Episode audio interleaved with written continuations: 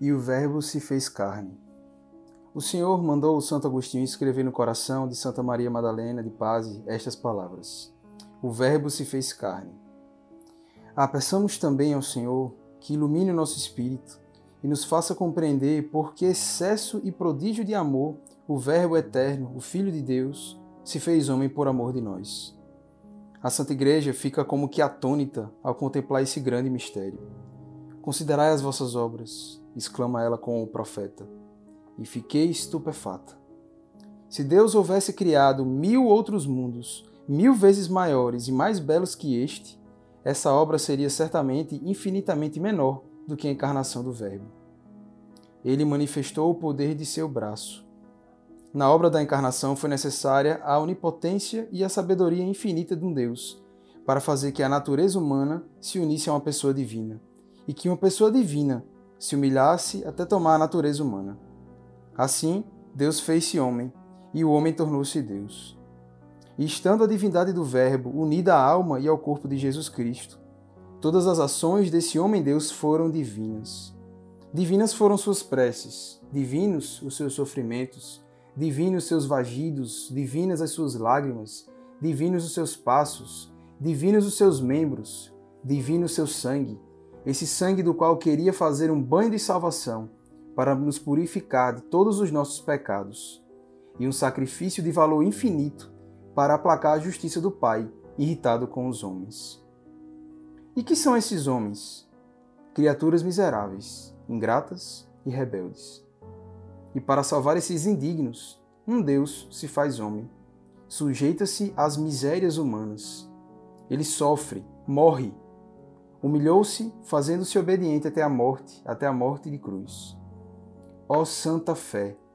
Se a fé não nulo garantisse, quem poderia jamais acreditar que um Deus de infinita majestade se humilhou ao ponto de tornar-se um verme da terra como nós, para nos salvar a custo de tantas penas e sofrimentos, a custo de uma morte tão cruel e vergonhosa?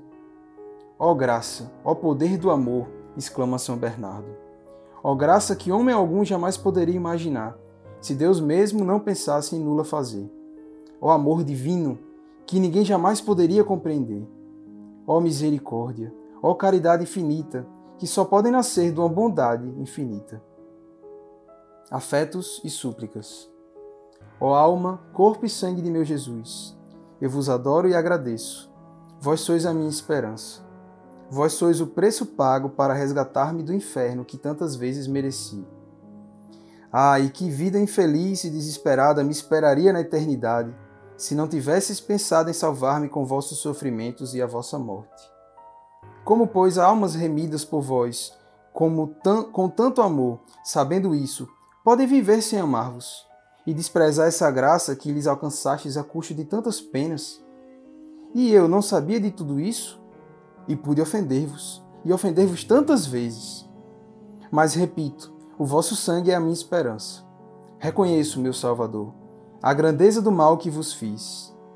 Oxalá tivesse morrido antes mil vezes. Oxalá vos tivesse sempre amado. Agradeço o tempo que me dais ainda para o fazer. Espero empregar o resto da minha vida e toda a eternidade em louvar sem cessar as vossas misericórdias a meu respeito. Após os meus pecados, eu merecia mais trevas, e me destes mais luzes.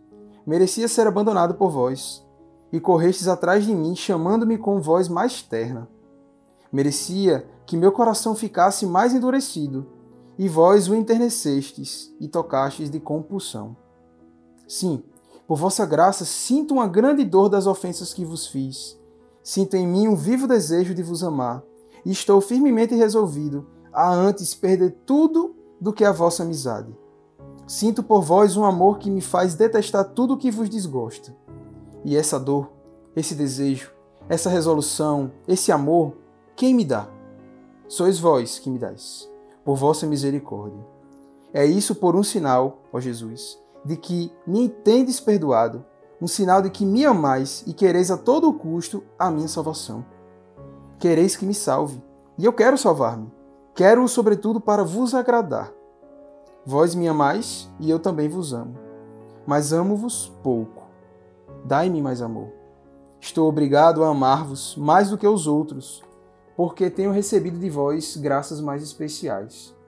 Aumentai, pois, em mim as chamas do vosso santo amor.